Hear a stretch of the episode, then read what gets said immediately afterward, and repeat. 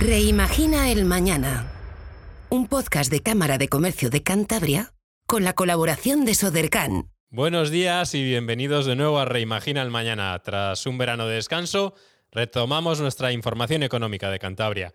Hoy tendremos a Mario Weiss, nuestro colaborador habitual, que nos va a hacer un pequeño resumen de este, estos dos meses ¿no? que hemos tenido descanso, el precio de la energía, un tema que, que sigue candente, la situación de la guerra en Ucrania y la necesidad de certidumbre económica para los mercados. Estaremos también con Gustavo García, director general de Trabajo de la Consejería de Empleo y Políticas Sociales, que nos hablará de la economía social. ¿Qué es economía social? Y cerraremos con Óscar Pérez Marcos de Social MBA, que nos hablará de un proyecto que traen junto con la EOI, con fondos europeos, que se llama The Break. Buenos días, Mario, y comenzamos de nuevo Reimagina el Mañana. Hola Cantabria, habla Mario Weiss, consultor del Banco Mundial. Bueno, después del verano quería retomar el contacto con ustedes, espero habéis descansado, estamos todos muy entusiasmados con el proyecto este de podcast. Yo quiero agradecer a Sodercan, las autoridades por el apoyo recibido y al magnífico equipo de la Cámara de Comercio, dirigida por Jesús Tortosa y su equipazo, con toda gente muy competente vinculada a empresas por este apoyo. Y bueno, el primer podcast después de las vacaciones, contarles algunos temas. Claro, ha habido muchos temas, no se puede hablar de todo, pero mencionar algunos temas que en el Banco Mundial nos preocupa, ¿no? Evidentemente el tema energético se ha puesto muy feo. La salida de Mario Draghi de Italia es una mala noticia, ya que era un líder que podía evidentemente liderar Europa. Y luego los, desacuerdos entre Francia, Alemania, España sobre el nuevo gasoducto generan bastante, bastante inquietud. Está claro que el tema de la guerra de Ucrania está, digamos, paralizado, va muy lento. Yo pienso que de acá a un tiempo debería definirse en alguna dirección, pero a los mercados les gusta la certidumbre, ya les gustaría que hubiera un acuerdo rápido y esto no se visualiza, ¿no? Entonces, desde ese punto de vista, Evidentemente el tema energético es el que más nos preocupa, con aumentos históricos en el precio de la electricidad y de la luz en los países europeos, y ya no solo en España, sino en el norte de Europa, y eso ha desatado todas las alarmas. Está claro que tenemos que ir a un modelo alternativo a la dependencia del gas ruso, tenemos que tirar más, evidentemente, de gas natural que llega por barco de Estados Unidos y Noruega, buscar nuevos proveedores, y evidentemente hacer sacrificios, ¿no? Porque esto hay que hacer una serie de, un plan consistente y ya en las próximas semanas sobre este tema vamos a hablar mucho. El tema no está resuelto y a pesar de que el precio del petróleo ha bajado, está por, por debajo de los 100 dólares barril, el precio del gas en cambio está en máximos históricos. O sea que este es un tema que va a haber que monitorear. La inflación sigue dando dolores de cabeza. Hemos tenido los datos de España con un IPC cercano al 10% para este año y una inflación permanente o subyacente del 6%, sigue siendo una inflación alta, lo cual nos hace pensar que no va a haber más remedio que seguir subiendo los tipos de interés. Yo creo que sería un mal menor, la Reserva Federal lo hará en las próximas reuniones, lo ha dicho el presidente de la Fed Powell, que ellos están comprometidos a seguir subiendo tipos, es bastante probable que suban el 0,75 en la próxima reunión. Y esto empieza a presionar a Europa, porque si no hacemos nada y los americanos siguen subiendo tipos, el dólar euro pues puede seguir esta corriente que estamos viendo, un dólar subiendo y un euro bajando. Y aunque ustedes dirán, bueno, don Mario, nos viene bien un euro débil, ya estamos en el 1 a 1, podemos exportar más, sin embargo, el impacto negativo que tiene la inflación europea, dado que pagamos una parte importante de las importaciones en dólares, nos hace dudar que sea una buena noticia. Entonces, yo este primer podcast diría que seguimos con la preocupación que teníamos antes del verano, en el sentido que los dos grandes problemas de la economía española y europea siguen siendo la guerra de Ucrania y sus impactos, sobre todo en el tema energético y el tema de la inflación. No hay duda que el tema de la inflación a corto plazo solo se puede resolver subiendo tipos de interés. Yo creo que esto es inevitable. Tendremos que correr con un coste de cierta recesión, Pero yo siempre recuerdo que las recesiones son, están asociadas al capitalismo. Desde la época de los dinosaurios hay recesiones, no hay que tener tanto miedo, lo único que hay que pedir es que si hay una menor subida del producto, una rendivera caída pequeña, sea primero breve, o sea, durante seis meses, ocho meses, que no sea larga, y que sea moderada, que no provoque una gran caída del producto, pero ah, una vez que se corrija el tema de la inflación y vuelva a estar en el 2%, vamos a poder crecer de manera dinámica durante mucho tiempo. A mí me parece que el peor error que podemos cometer es seguir con esta inflación y ser tímidos en subir los tipos de interés. Aunque les parezca que a veces soy un halcón, no lo soy. Soy pragmático, me, veo un poco cómo está la economía y en algunas situaciones planteo un tema y en otro lo contrario, pero no creo ser dogmático. En este momento sí tenemos que hacer un esfuerzo y, ya sabemos que en España nos va a tocar sufrir, los salarios van a subir poco, la inflación es muy, alta y por eso para proteger los salarios de los más pobres y de la clase media, lo mejor es terminar con la inflación. Bueno, me quedé con muchas ganas de cosas, pero los próximos semanas, ya los viernes, tenemos los podcasts y vamos a ir retomando los temas. Les mando un saludo muy afectuoso. Muchas gracias Mario y te esperamos la semana que viene.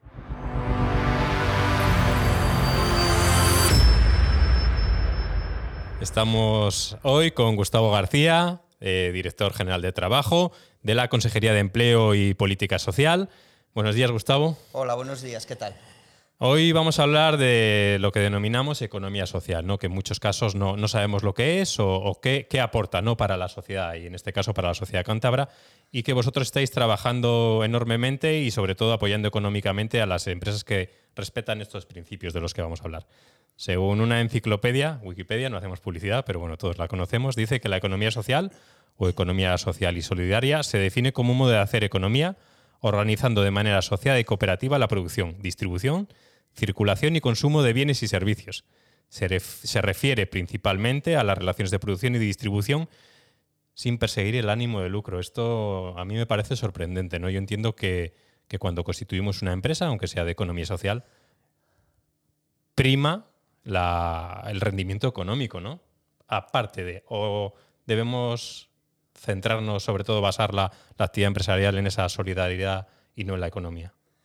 Bien, de la definición que trasladas de, esa Wikipedia, pues bueno, hay muchos elementos que efectivamente coinciden con lo que definimos como economía social. A mí siempre me gusta iniciar estas conversaciones cuando hablamos de economía social diciendo que la economía social es la economía de las personas, por intentar de alguna manera poner el foco sobre esos elementos que tú comentabas, ¿no? De participación, solidaridad, pero desde luego ánimo de lucro porque estamos hablando de empresas y de entidades. ¿Pensamos en las personas, en los socios de la propia empresa o si vamos a llevarlo al tema administración, en el administrado, no en el cliente? Pensamos en la forma en que se constituye esa, esa empresa o esa entidad, ¿no? En algunos casos porque es un trabajo asociado, un trabajo cooperativo, quizás la cooperativa es el ejemplo más que visibiliza más lo que es la economía social, pero hay otro tipo de entidades de economía social, como son los centros especiales de empleo, como son las empresas de inserción, que lo que promueven es la inserción laboral de personas precisamente con mayores dificultades. Por lo tanto, no solo es economía social la propia estructura organizativa de la entidad, sino también las personas que promueve o que intenta insertar en el mercado de trabajo. En algunos casos, como las empresas de inserción, incluso son, o los centros especiales de empleo también, son entidades, mm, como decimos, de tránsito al mercado laboral ordinario. Por lo tanto, las funciones o las misiones de la economía social son muy amplias. Todas comparten un principio participativo en su gestión, un principio de solidaridad, de igualdad de oportunidades, de inserción de personas con especiales dificultades, de género y un poco es lo que las define. Tenemos una ley en España, pocos países en Europa tienen leyes de economía social.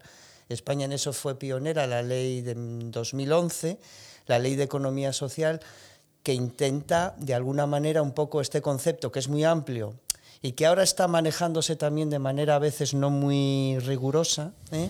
Pues poner un poco, diríamos, el cuadro en lo que es la economía social, pero también nos deja ahí pues bueno, la posibilidad de que todas aquellas entidades que compartan estos principios de alguna manera se consideren economía social, solidaria, colaborativa, participativa, en los diferentes apellidos que, que se le da. Gustavo, tú eres una persona positiva, y, pero nos encontramos en, en, una situación, yo entiendo que hay como dos grandes grupos, ¿no? las cooperativas y las sociedades laborales, y por otro lado las empresas de inserción y otros. Pero aún siendo positivo y entendemos que es un, es un modelo idílico, ¿no? cuando lo cuentas parece que es un, modelo idílico, ¿no? un modelo perfecto en el que pensamos tanto la economía como las personas, no vamos a, a la parte exclusivamente mercantil y el beneficio. porque tenemos tan pocas cooperativas en Cantabria? ¿Por qué tan pocas sociedades laborales? Quizás ahora ha crecido un poquito. Yo creo que el cambio en, en, en la regulación de, para, contratación de personas puede que les haga un poco de daño ¿no? por la, obligación de, contratación indefinida, ¿no? porque la, la cultura empresarial o personal aquí en Cantabria pues nos cuesta un poquito colaborar. ¿Y por qué tenemos tan pocas si es tan bueno? ¿no? Porque además el gobierno regional apuesta hace muchos años, yo Llevo 22 años ayudando a constituir empresas y eh, hace 22 años, lo hemos hablado en una reunión previa, hay ayudas de economía social ¿no? que subvencionan el 50% de la inversión, que son muy buenas, pero, pero ¿por qué no? ¿Y cuál es el motivo de que no nos guste asociarnos o que no acojamos esas ventajas, ese modelo idílico, no económico? Yo creo que en primer lugar hay, a pesar de todo, bastante desconocimiento. Si hablamos de cooperativas, todo el mundo identificamos lo que es, pero realmente no conocemos claramente cómo es el funcionamiento de las cooperativas. Quizás falta, desde luego, información. Nosotros, cuando el año pasado constituimos el Consejo Cántabro de Economía Social, que también vamos ahora a, a reformular y a potenciar, mmm, tuvimos dificultades para encontrar dentro del ámbito de Cantabria gente que fuera experta en temas de economía social, porque era un ámbito que ni desde, el ni desde por ejemplo, el espacio de la formación, des, desde el ámbito universitario, tuviéramos ni cursos, ni especialidades, ni cátedras en economía social. Por lo Somos tanto, diferentes al resto de España. Bueno, de alguna manera ahí tenemos un déficit que yo creo que en, un poco hacía referencia a la apuesta de la Dirección General de Trabajo de la Consejería. Vamos a intentar ir solventando con alguna idea y algún proyecto que tenemos, sobre todo encaminado desde el Consejo. Entonces yo creo que por un lado hay una dificultad de, de acercamiento. Tú hablabas que son las fórmulas idílicas no sé si son idílicas, pero son una, alternativa muchas veces eh, que puede ser muy interesante, sobre todo para las personas que emprenden. Quizás el emprendimiento se dirige a fórmulas más de tipo individual, porque parece que son más sencillas, incluso administrativamente, en su puesta en marcha, pero el emprendimiento colectivo yo creo que va a ser otra, debe ser una apuesta importante. Yo también sé que la Cámara, a través de otros programas con el Servicio Cántabro de Empleo, va a incidir especialmente, por lo menos en aquellas personas que en un momento tienen un proyecto de emprendimiento, que se les dé la información y la posibilidad de que ese emprendimiento pueda ser grupal o pueda ser colectivo. Eh, se apostó durante muchos años a través de medidas estatales y de medidas también regionales por ese autoempleo puro y duro, ¿no? que llamamos sí. el, el uno a uno, que, que, como dices tú puede ser más fácil y tenía más ventajas económicas ¿no? la iniciativa, pero eso ya hace años cambió. La Dirección General de Trabajo eh, hace muchos años apostó por, por un apoyo económico. ¿Nos puedes comentar un poco en qué consiste? Porque tenéis ayudas para empresas de inserción, sí. ¿no? para fomentar la constitución y hay una nueva asociación que, sí. que así lo promueve, que, que es fantástico porque ¿qué, qué sentido tiene ¿no? un sistema de economía social sin que haya una asociación que respalde, ¿no? que nos sentemos todos juntos, sino al final seríamos empresas individuales. Y tenemos apoyos también fantásticos para, para esas empresas cooperativas, eh, sociedades laborales, y también hay un apoyo económico que incentiva también la formación dentro de esos centros de empresas de inserción y sí. sociedades laborales y cooperativas. ¿Nos puedes comentar un poquitín qué apoyos tenéis? Sí, eh, a ver, siempre focalizamos un poco la economía social en las cuatro figuras más representativas, ¿no? Eh, cooperativas, sociedades laborales, centros especiales de empleo, empresas de inserción. También hay que decir que hay más economía social. Las cofradías de pescadores son economía social, las mutualidades son economía social, las fundaciones son economía social, pero quiero decir porque mm, aunque el foco le tengamos quizás eh, más puesto sobre estas fórmulas jurídicas, la economía social es más amplio. En el caso concreto, existía ya desde hace años, como comentabas, líneas de apoyo a las cooperativas y sociedades laborales, tanto para la inversión, como comentabas, como la incorporación de socios o contratación de trabajadores por cuenta ajena. Y la parte que hemos reforzado de manera significativa era la de empresas de inserción.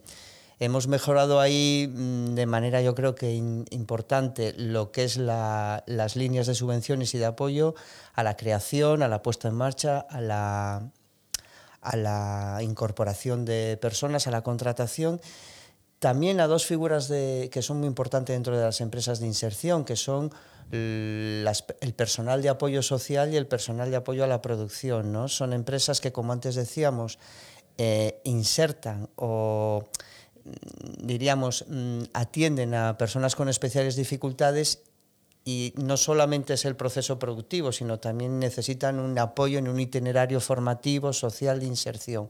Por lo tanto, la empresa de inserción, lógicamente, hablando en esto en concreto, pues requiere de de más recursos para que realmente esa persona que solo puede estar como máximo tres años ahí, luego pueda estar en condiciones de pasar a un mercado laboral ordinario.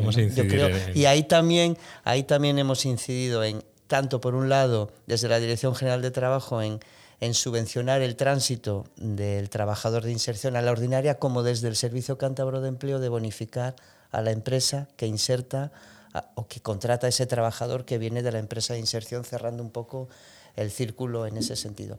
Y respecto a cooperativas, bueno, las líneas que vienen habituales. Yo creo que las sociedades laborales que antes comentabas también son muy desconocidas, ¿no? Sí. Y es otra fórmula que yo creo que es interesante. También explorar, porque puede ser mm, incluso frente a la cooperativa, pues en algunos casos mm, de mayor interés o... En Cantabria, yo creo que sí también, ¿no? porque la cooperativa está pensada un poco más para empresas más, la, más grandes. la cooperativa siempre, además, vino, mm, todavía arrastra cierta, eh, opino, ¿eh? cierta idea de que era la solución o, la última solución frente al cierre de la empresa, frente a una situación... Los trabajadores asumieran el control porque pensaban que podían llevar a cabo su trabajo y eh, hacerla viable exacto, era, Yo creo que era un, caso muy frecuente con, con, la jubilación del empleador, ¿no?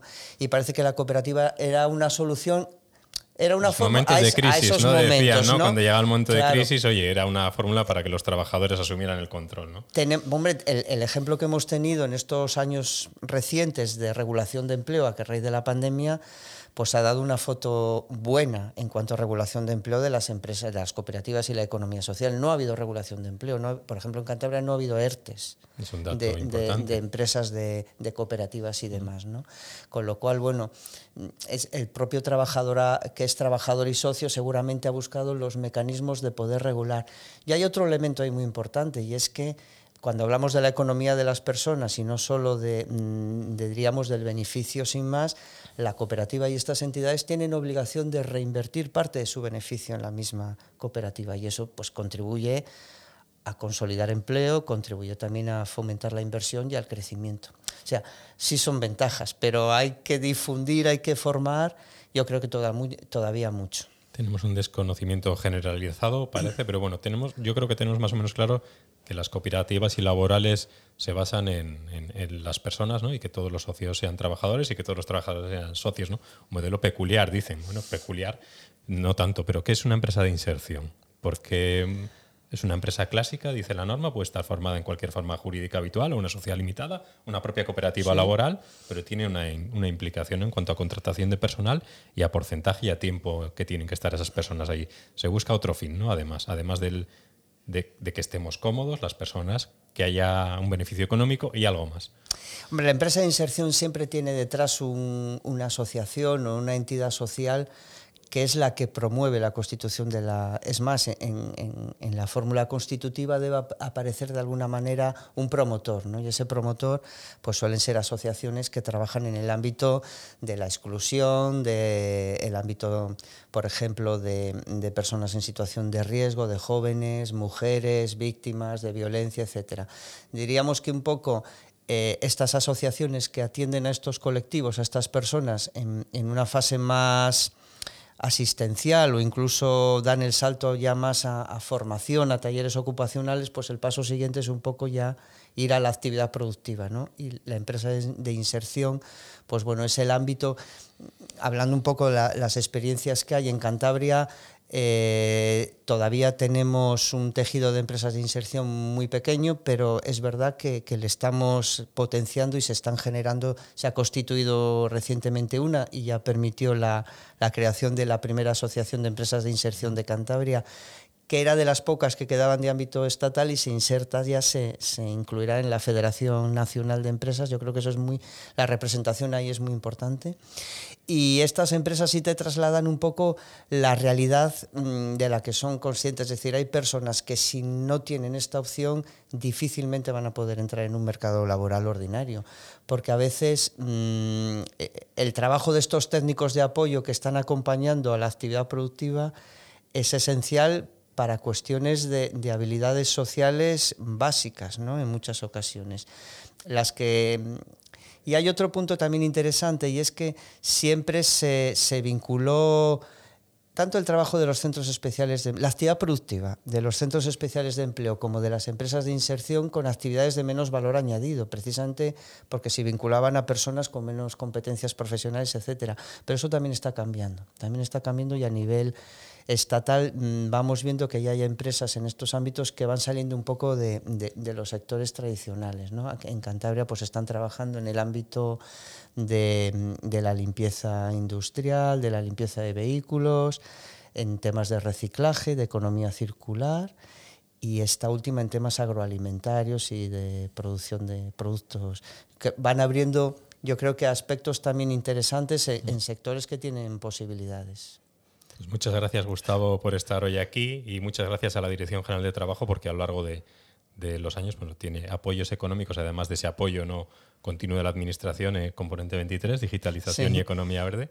También economía para social, cooperativas para, y entidades también, de economía social. También para cooperativas, que muchas veces pensamos que no, no, se pueden acoger a esas ayudas genéricas, por llamarlos, contratos en formación o prácticas, mantenimiento de empleo autónomo, ayudas para empresas de inserción. Entonces, a lo largo del año siempre hay, no sé el número de programas exactos que tenéis, pero un montón de programas súper atractivos que no queremos que nadie se quede sin solicitarlo, sin tener esa oportunidad por desconocimiento. ¿no? Entonces, a través de vuestra página web, que ha cambiado hace sí. poquito, tenéis un tablón de anuncios en el que se van publicando periódicamente todas las novedades y actualizaciones o, o requerimientos ¿no? de, documentación de, documentación de diferentes, de diferentes convocatorias. Gracias, Gustavo, y hasta otra semana. Muchas gracias. Buenos días. Y ahora damos paso a nuestro compañero Jesús Tortosa y a Óscar Pérez Marcos. Bueno, como decía mi compañero David, hoy nos acompaña Óscar Pérez Marcos, eh, fellow de Acumen, para contarnos el proyecto The Break. Buenos días, Óscar. ¿Qué tal, Jesús? Gracias una vez más por este espacio. Bueno, pues cuéntanos, Óscar, eh, eh, bueno, ¿qué, ¿qué, se va a hacer en Cantabria? ¿Qué es The Break? Bueno, se trata de un proyecto europeo que viene este, este año para Cantabria en los meses de octubre y noviembre. Es un proyecto diseñado por la Escuela de Organización Industrial, EOI, y operado por el Impact Hub. Eh, va a ocurrir en todo el territorio español, en, en 12 comunidades autónomas y, o 12 entidades locales que lo van a, operar. Y de alguna manera lo que está es engranado con la estrategia de nación emprendedora a nivel nacional y lo que pretende es la atracción de talento femenino, por un lado, al, territorio y por otro lado, eh, apoyar a retos eh, locales. Entonces, bueno, en esta línea nosotros lo vamos a desarrollar en, en Villa Seville. va a tener lugar la, la, acogida de 13 mujeres de diferentes países de Europa durante el mes de octubre y otro grupo en noviembre. Y, bueno, por una parte el proyecto consiste en la aceleración de las empresas de, de estas mujeres, en ayudarlas a pasar al siguiente nivel a nivel profesional y, por otro lado, la parte de conexión con eh, organismos y entidades locales, desde, eh, bueno, desde emprendedores locales, desde entidades y, y bueno, conexión con el tejido empresarial para tratar de establecer vínculos comerciales. Muy bien, Oscar. Y bueno, pues cuántas chicas vienen y bueno, cuéntanos un poquito qué, van a hacer en estos días. Sí, bueno, en realidad van a estar eh, tres semanas, eh, 28 días exactamente. Es un programa blended, ¿no? Donde hay una parte de, de, escuela de emprendimiento digital. Van a estar estudiando antes de venir a España incluso. Eh, y por otro lado está la parte presencial en, aquí en el territorio. Eh, desde Villa Seville eh, lo que tenemos es diseñado eh, un modelo de emprendimiento, un viaje a medida de emprendimiento y de mentoría de cada una de las, de las mujeres. vienen desde Alemania, Italia, Bulgaria bueno, y otros países. Y en este sentido la, bueno, la, el proceso de mentoría es a medida para cada uno de los proyectos. Tenemos desde psicólogas, diseñadoras de páginas web, agencias de marketing digital, creadoras de contenido. Bueno, los perfiles son muy, muy diversos y de alguna manera también las vamos a ayudar a generar ese capital social, esas conexiones con el ecosistema local y, y ¿por qué no?, a, ofrecer valor aquí a la comunidad, probablemente eh, participando en espacios eh, universitarios, en eventos de, eh, de, bueno, de networking en la región y también en paralelo se crea un espacio de innovación abierta con bueno, los principales actores de la región en economía de impacto y vamos a tratar de proponer soluciones a, a este tipo de retos. Muy bien, Oscar. Bueno, pues eh, iremos contando más sobre The Break eh, conforme vaya avanzando.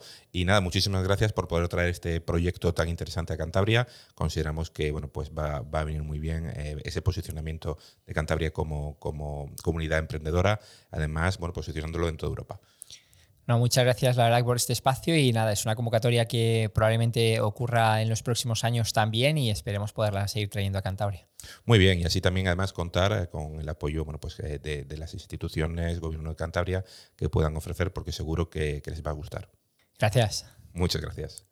Muchas gracias, Oscar. Muchas gracias, Jesús, por esta información que nos traéis, este evento de Break financiado con fondos europeos. Agradecemos a Sodercan la colaboración que, tiene con este podcast y que lo hace posible. Hoy hemos tenido a Mario Weiss, que nos ha dado esa información económica súper interesante, ha hecho un pequeño resumen sobre estos dos, meses de parón del podcast. Hemos tenido al director general de Trabajo, Gustavo García, que nos ha hablado de economía social, sociedades laborales y cooperativas, y esas empresas de inserción que en muchos casos no sabemos qué son y las ventajas que tienen y cómo favorecen a esas personas que trabajan en ellas. Y hemos finalizado, como acabáis de escuchar, con Óscar Pérez Marcos, que nos ha hablado de Break. Un saludo y buen fin de semana. Reimagina el mañana. Un podcast de Cámara de Comercio de Cantabria con la colaboración de Sodercan